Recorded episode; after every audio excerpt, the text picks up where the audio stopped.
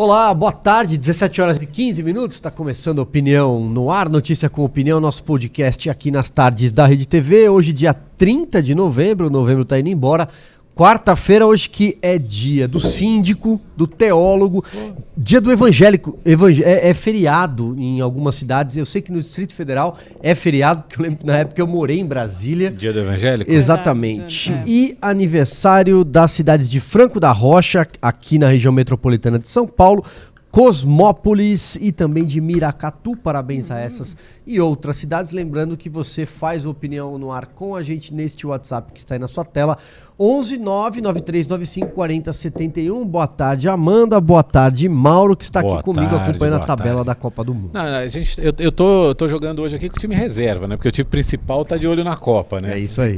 Eles estavam cheios de brincadeirinhas aqui, então, por favor, é, compartilhem o com os nossos que... telespectadores os comentários antes de entrar no ar. Não, a gente tava discutindo a classificação é. da, da Copa, né? Quem passa, quem não passa, quem, quem, o que cada time precisa fazer para se classificar, para nos classificar. A Argentina tá ganhando ganhando agora da Polônia. A é Argentina 1x0 Polônia. E o México está ganhando da Arábia Saudita 1x0 também. Tá, a Argentina está se classificando em primeiro lugar no grupo com a Polônia em segundo, mas ainda tem bastante jogo. Bom, mas frente. também não está no nosso caminho, não nas oitavas, pelo menos. Nas mais para frente, provavelmente. Mais para tá. frente. É. É e aí, ao Vamos... que tudo indica, pegamos Gana? Já tem isso ou não, não tá? É, é provável, tem, mas é, depende de amanhã, o jogo contra Camarões. Amanhã não, sexta-feira. Sexta e aí Camarões será sempre com o time totalmente reserva. O Brasil joga com o time reserva hum. contra, contra, Camarões. Porque tem o, o Neymar, o Danilo e o Alexandro que estão fora por causa de lesão.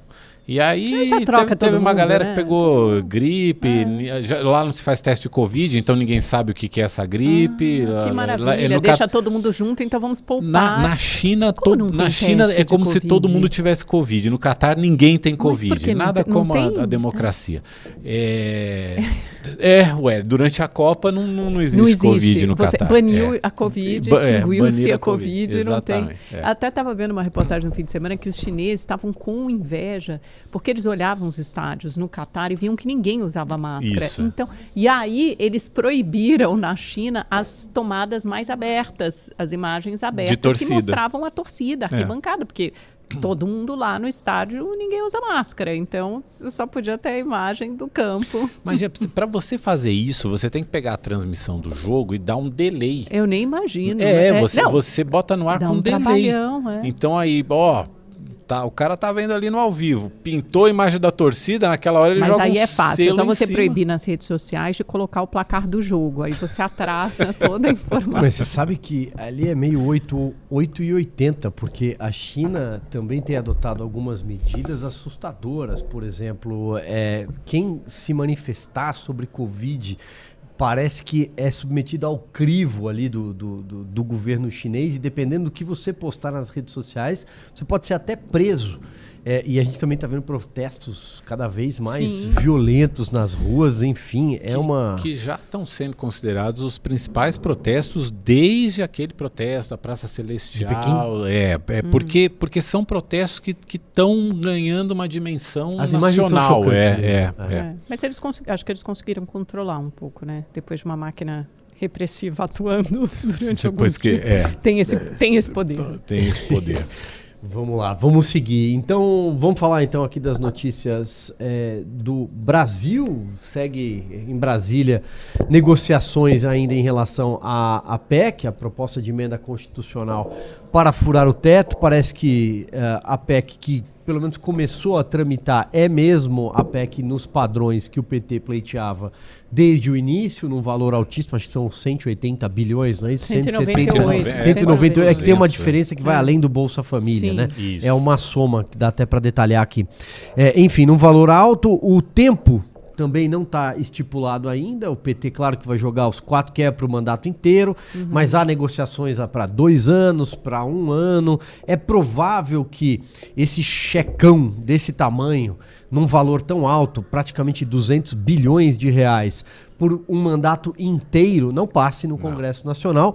Lembrando que, por se tratar de uma proposta de emenda constitucional, ela requer um quórum qualificado, que é o quórum mais alto necessário em plenário, são 308 deputados e 49 senadores. Eu sei que ela começou a tramitar com o apoio de 33 senadores, não sei se esse número cresceu mas de qualquer forma precisa de 49 é, senadores. Uhum. Isso tudo lembrando para negociar com o plenário, com o Congresso que está aí.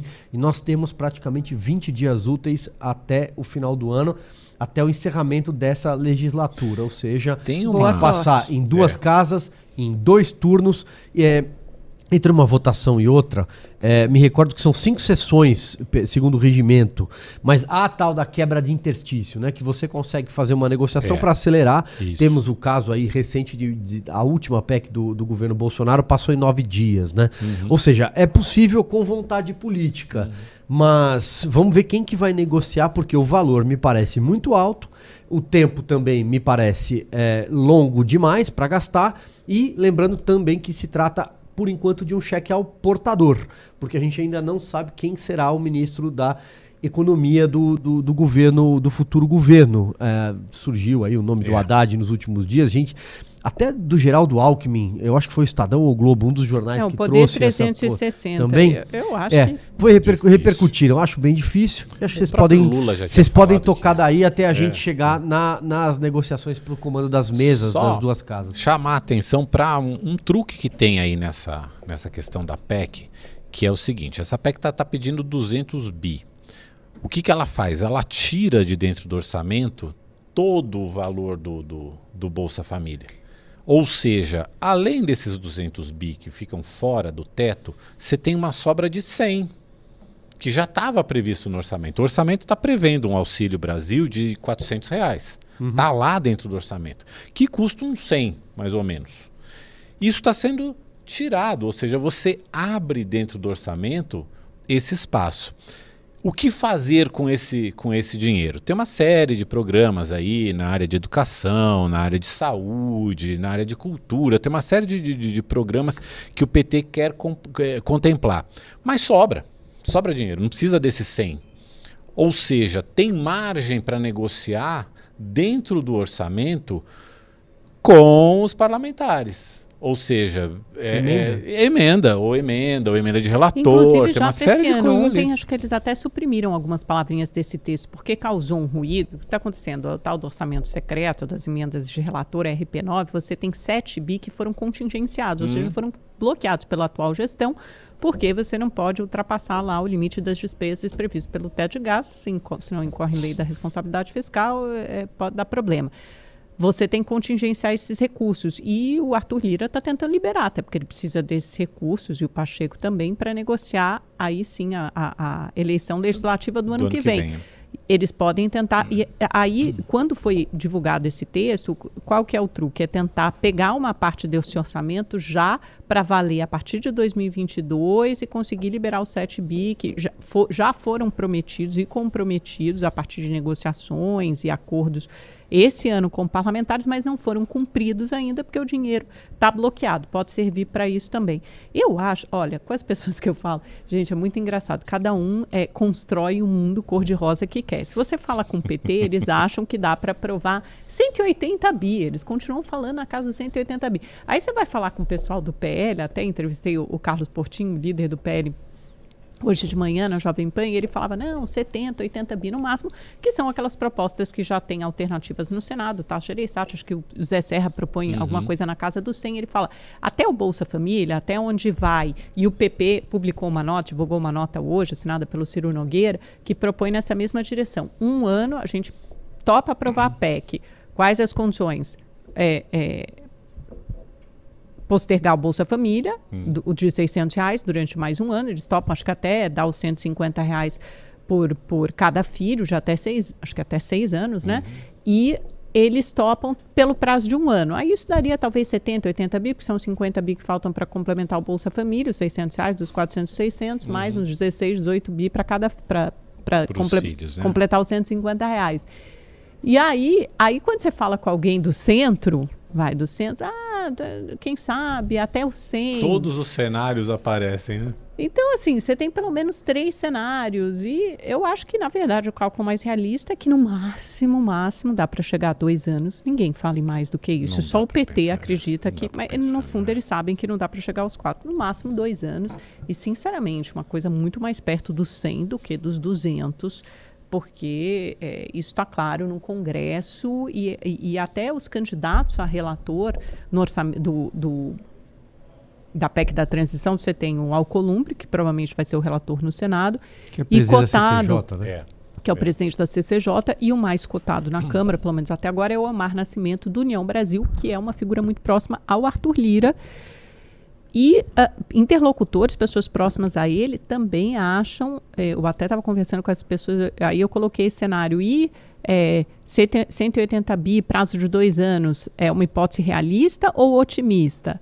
Aí essas pessoas me responderam: ainda considero muito otimista. Hum. A negociação vai ficar abaixo disso. Né? Tem é que. Agora. É, o fato Bem é que o calendário é um fator importante. E a gente já vem chamando atenção a isso, né, sobre isso. Na verdade, o Arthur Lira foi o primeiro, a palavra que ele usou foi exíguo. Ele foi o primeiro a vir a público Sim. dizer: olha, se vocês querem.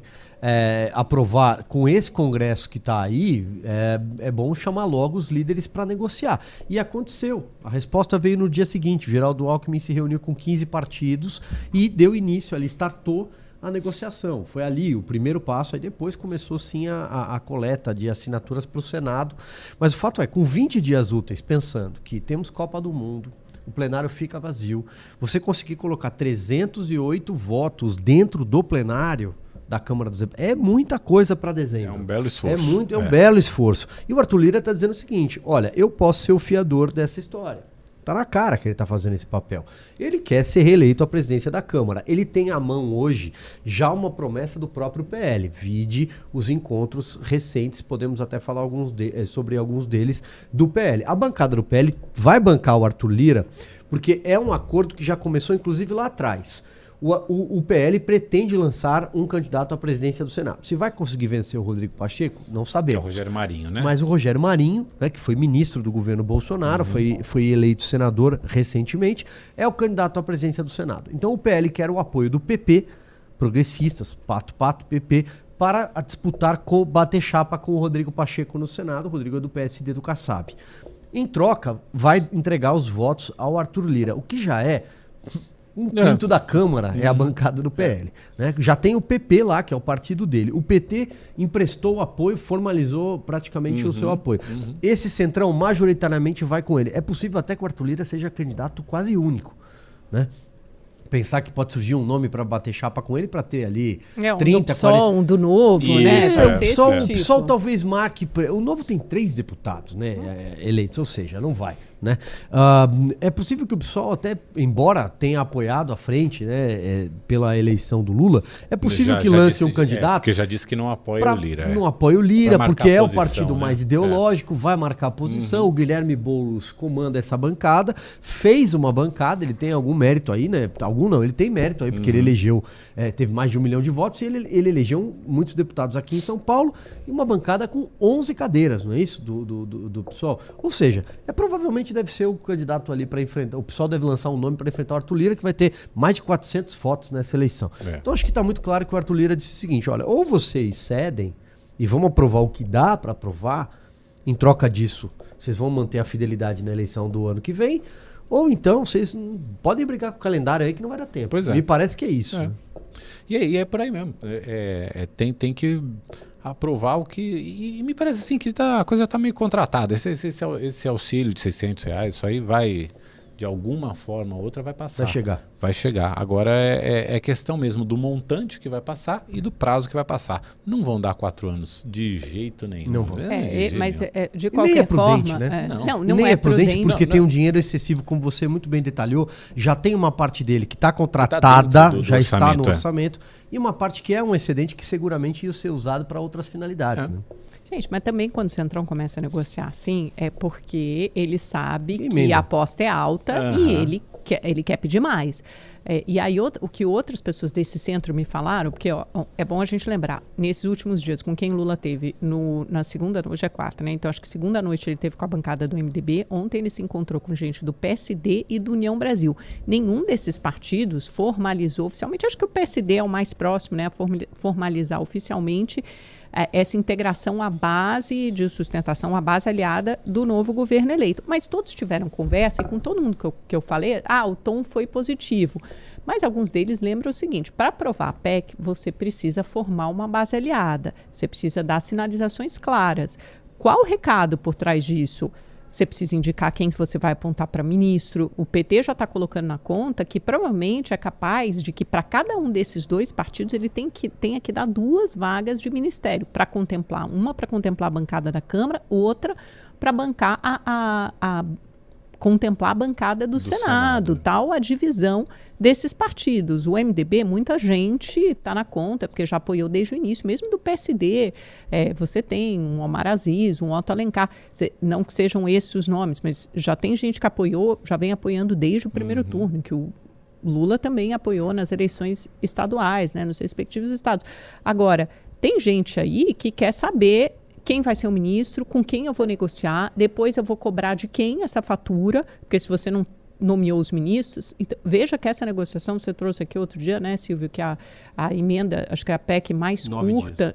É, em nove dias, mas só aquela parte eh, só adicional. Um segundo, é, um, mas vamos pegar a PEC inteira. Votação que é o que realmente conta, mais, mais de 30, 30 dias. dias. A PEC Kamikaze, num dias. governo que tinha o Arthur Lira trabalhando como um trator e num governo que tinha uma base aliada e uma base de sustentação muito consolidada, que era o governo Bolsonaro até há quatro, cinco meses. Você está falando de um novo governo que não tem os ministros indicados ainda, não tem os cargos e as verbas distribuídas, os cargos de segundo e terceiro escalão, ou seja, a negociação é muito mais difícil. Eles estão correndo contra o tempo. O que isso quer dizer? Querido, a fatura vai ser alta, vai ser muito caro. Você quer aprovar? Ninguém fala em quatro anos, mas para o PT tem que ser pelo menos dois, Quanto? porque se for um só, eu acho que nem interessa. É, é melhor editar uma medida provisória. A, Por quê? Porque você tem que mandar a LDO isso, até né? abril é, é. e aí você já precisa na LDO, você precisa dos recursos, prever os recursos que você vai precisar para 2024 para manter um auxílio uhum. de 600 é, reais. O problema, da, o problema da medida provisória é que ela caduca. Então, ou seja, como é, a gente sempre lembra, Mas tudo né? bem, mas ela uma vale... coisa é negociar com, com não, ela tem é. um período de validade. A questão é como uma coisa é negociar com esse Congresso que tá aí. A outra é negociar é com o próximo Congresso, frente, é. é. que você vai Tudo mandar bem, uma você MP, precisa de né? menos voto, então, né? para MP do que para PEC, muito Sim, menos votos. Muito então, menos, aí você já vai simples. ter uma base aliada, você já vai ter distribuído simples, cargo, pode editar é. outra. O problema é que se você, se você começa governando com uma medida provisória para um governo recém-chegado, Sim, mas esse é um o plano Congresso B. que ainda está em negociação de formação de base, mas é imagina a PEC. É todos os cenários mal, né? são complicados. É, é, que a gente está dando por de barato. Ah, que ser, quando começou a anunciar essa PEC, ah, já tem, sei lá, quase 30 dias negociando, ia ser fácil ou menos, vai, três semanas, porque tem um mês, dia 30 é hoje, então tem um mês, está completando um mês de eleição. Depois começaram essa história da PEC, deve ter o quê? Umas três semanas. Uhum.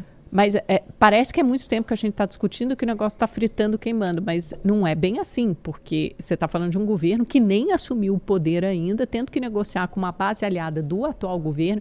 Eu achei muito simbólico que ontem à noite o Lira encontrou, participou do jantar do PL, ficou até o final e se encontrou rapidamente Exatamente, com o Bolsonaro. É. Acho que chegou um pouco depois, chegou mais tarde, depois do Bolsonaro, mas se encontrou com o Bolsonaro. E hoje foi apertar a mão do Lula. Uhum beija a mão de um e de outro. É puro suco de centrão. Quer Exatamente. dizer, ele está negociando com os dois, com o Bolsonaro, de quem ele foi um aliado e, e, e a quem ele foi pedir apoio para se eleger presidente da Câmara na primeira vez, mas já chegou com uma parte importante do trabalho feito e, e falou para Bolsonaro: olha aí, você quer uma base? Você não tem base até agora. Você quer?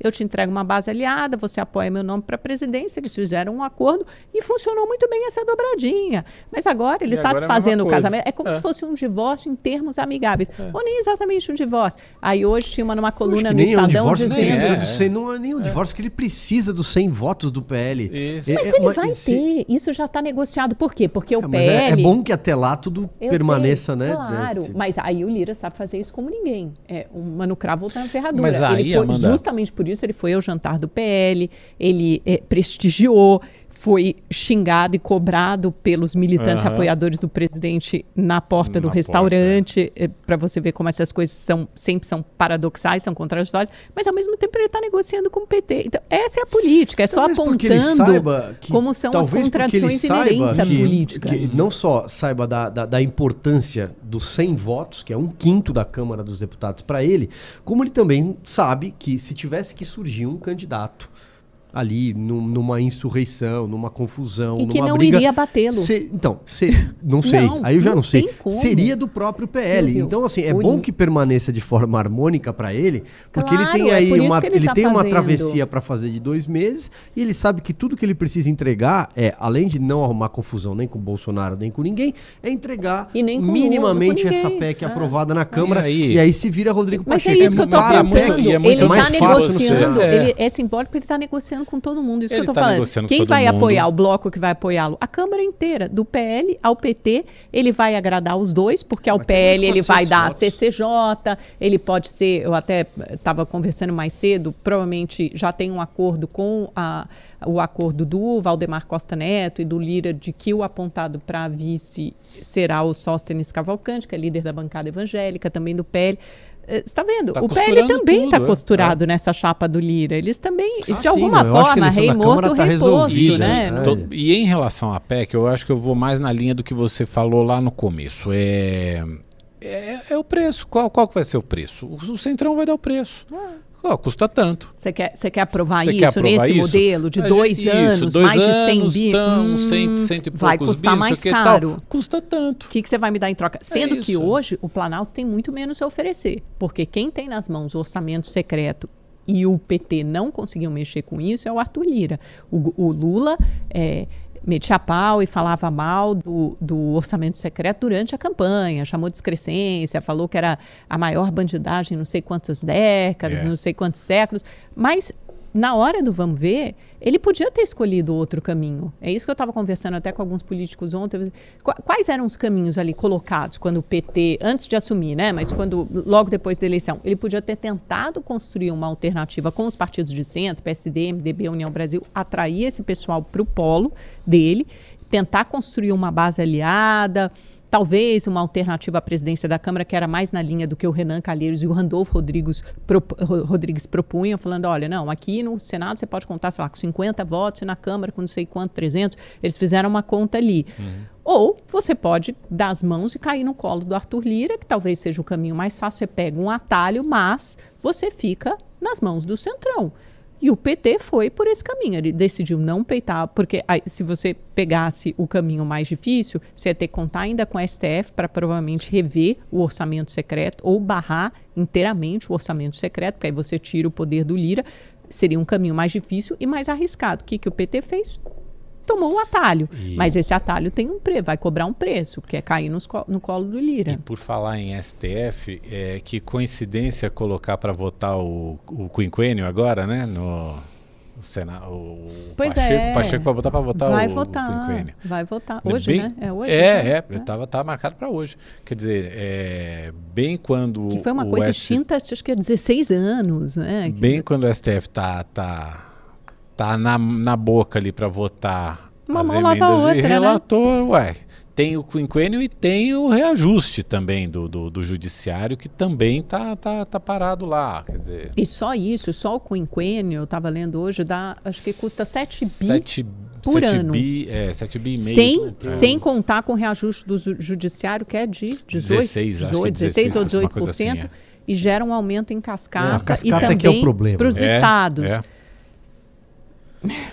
É, a questão é que o Senado, o onde, é elite, gente, onde eu acho que, tá onde eu acho, o, o, Senado, onde eu acho que essa eleição do Pacheco ela não tá tão jogada, o jogo não tá tão jogado assim no Senado. Eu acho que a Tulira não tem nem o que discutir. Uhum. Tem mais de 400 votos, 430 votos, 400, não sei mas vai ser alguma coisa a, a, de lavada. De lavada, talvez a maior votação para a presidência da Câmara que a gente já viu nos últimos tempos.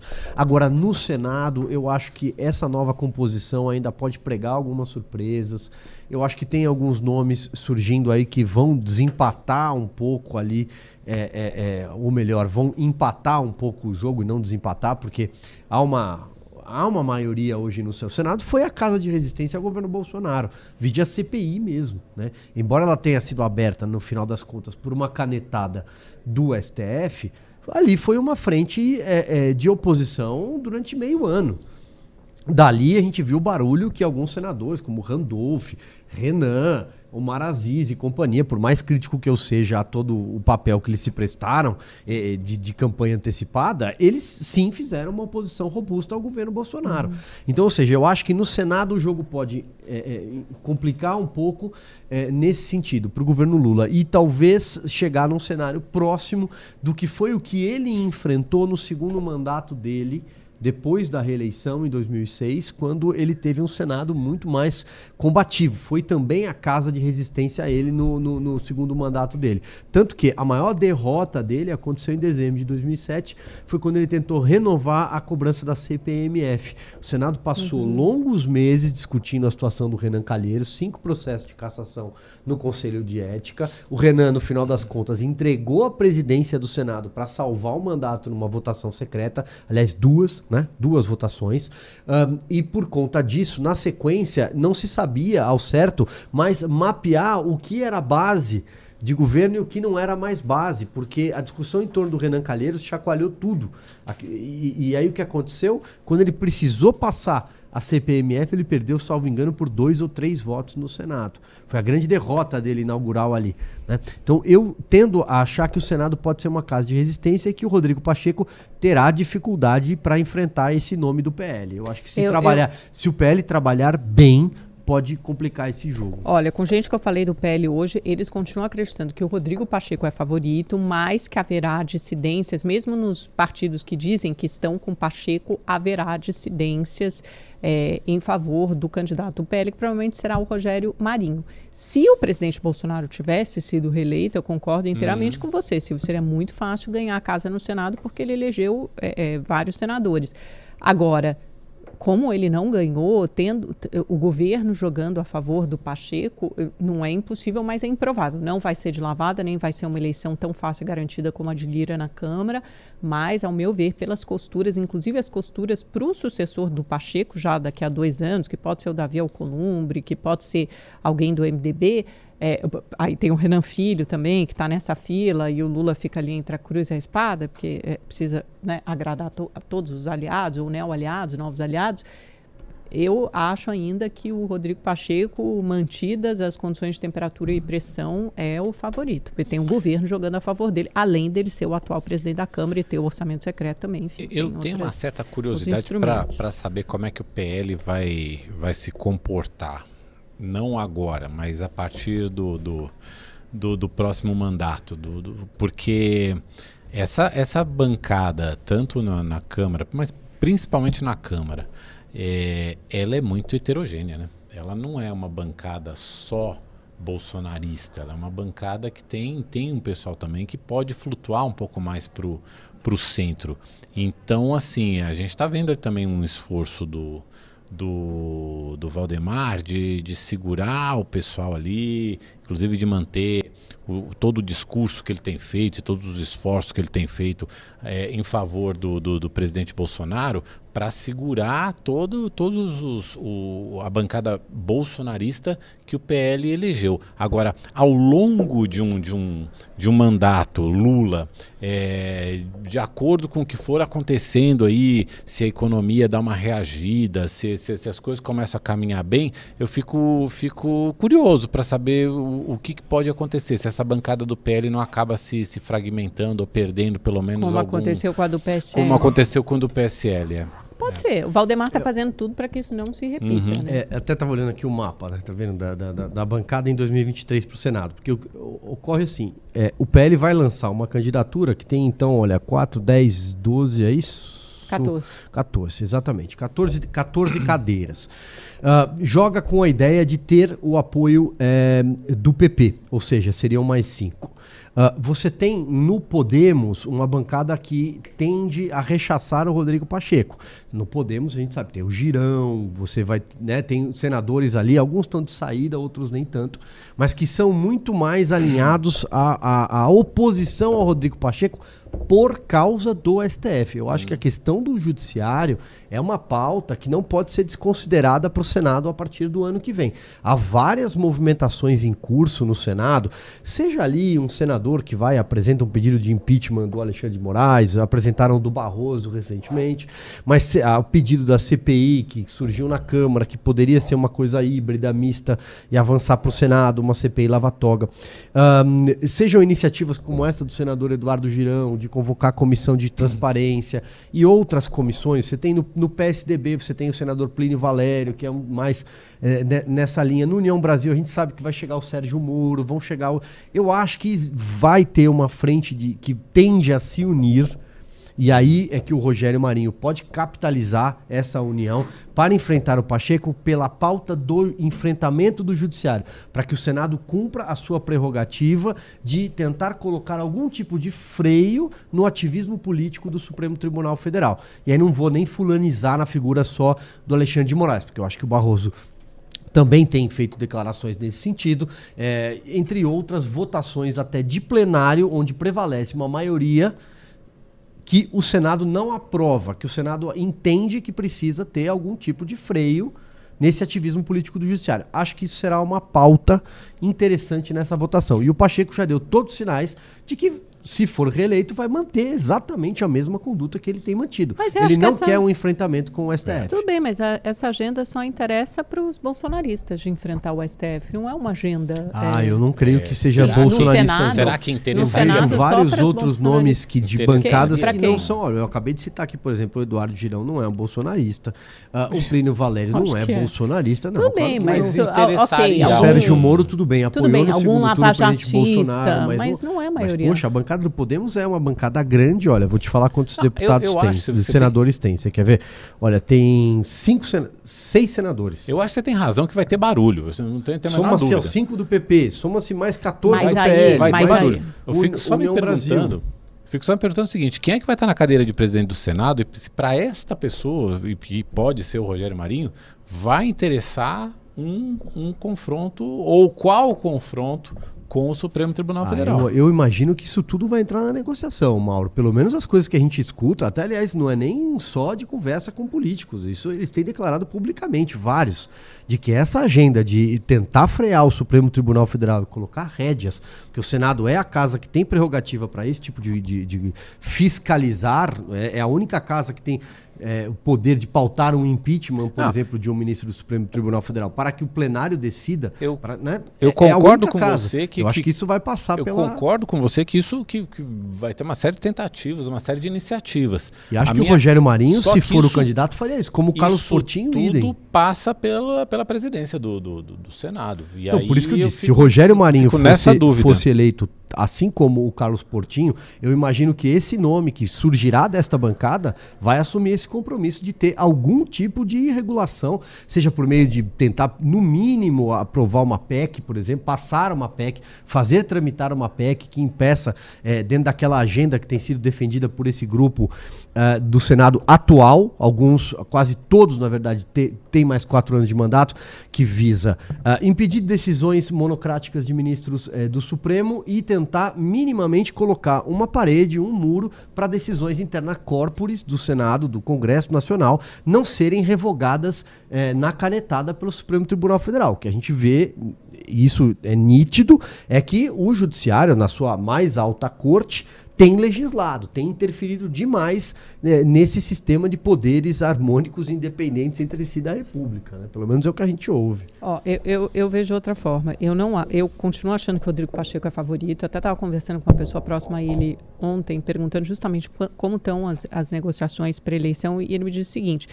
ah, tem que esperar virar o ano. Eu falei, como assim? O Arthur Lira já está pleno vapor. Ele falou, não, a, a, negociação no Senado é diferente da negociação na Câmara. Na Câmara você negocia por bloco, ou seja, você tem um indicativo de apoio do partido, normalmente o partido segue aquela orientação, e no Senado é individual, cada senador é, é, é, um senador e você tem que. São conversas individuais, você tem que convencer cada senador pessoalmente. É, outra coisa.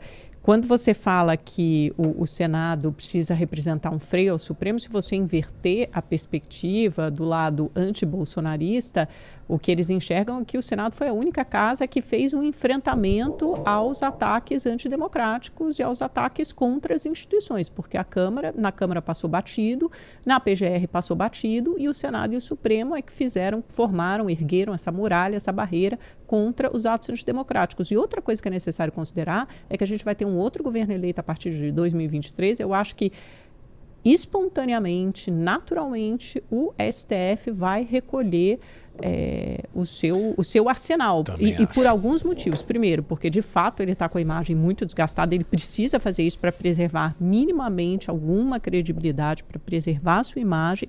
E dois, porque ele não vai ser confrontado o tempo todo. Pelo contrário, o Lula não é desse confronto, não vai confrontar outros poderes, nunca fez isso na, na, na história dele, na trajetória política dele. Ninguém espera que ele o fará. Pelo contrário, ele vai. a, a, a tendência toda vai ser a pacificação o Supremo vai tá, vai sair um pouco é, dessa berlinda e, e, vai sair da, da vitrine da ribalta. E algumas propostas que foram parar no Supremo e que o Supremo acabou intervindo, na, na, na intervindo no, no sentido de, de, barrar decisões que foram tomadas pelo Congresso, também são muito mais improváveis daqui para frente do que foram durante o governo Bolsonaro. Você teve a questão da, de toda a legislação, o regramento sobre armas, por exemplo, que é uma coisa que, que eu acho que o Supremo vai ser menos menos provocado, menos acionado, menos acionado a, a, a, E sai o Alexandre de Moraes um pouco também, é, né? Porque sai o TSE também sai da, da, da ribalta, é. porque acaba a eleição, acaba com a diplomação, termina o período eleitoral e tem a Rosa Weber, que é uma presidente muito é, a única é, coisa ciosa, em relação à Câmara, a única, o único contraponto aqui na sua fala em relação à Câmara dos Deputados, Amanda, é que é, quando você fala que a Câmara não agiu, etc e tal, que o Senado foi uma uma casa de resistência. É, primeiro, eu acho que o Senado tem um perfil, uh, os senadores têm um perfil, é uma coisa muito mais personalista. São Sim, 81, é. a gente sabe muito, é, como eu, até para votação, como a gente citou é, aqui agora há pouco, isso é mapeado. É, agora, no, no, caso da Câmara, eu acho que uma, um ponto é, crucial em toda essa história, destacado até por alguns parlamentares, é a questão de que a Câmara entregou a cabeça do Daniel Silveira num dos momentos mais agudos do embate entre a base do presidente presidente Jair Bolsonaro, nesse caso porque é um parlamentar da base do, do, do, do presidente Bolsonaro, e o próprio Supremo Tribunal Federal, que é quando você tem aquela votação, logo depois que o Alexandre de Moraes determina a prisão do Daniel Silveira, porque tem foro de prerrogativa, tem foro privilegiado, e o Senado, naquela votação, autoriza. Isso, muito tempo depois, a gente cansou de ouvir vários deputados dizendo que ali foi um passo no escuro, porque a Câmara tem a sua independência de poder né? Não, uh, tanto que depois houve até a, uma outra polêmica envolvendo o próprio Daniel Silveira, que é quando o STF determina que a Polícia Federal vá, entre na Câmara dos Deputados, e cada vez que a Polícia Federal entra na Câmara dos Deputados é um barata voa, é porque um trauma. se é um trauma, todo mundo sabe, porque uh, já aconteceu outras vezes, uhum. até na própria Lava Jato, uhum. busca e apreensão em gabinetes, mas é algo muito complicado porque é interferência de poderes. Então eu acho que quando a Câmara entregou o Daniel Silveira para o STF, a Câmara realmente ficou de joelhos ali.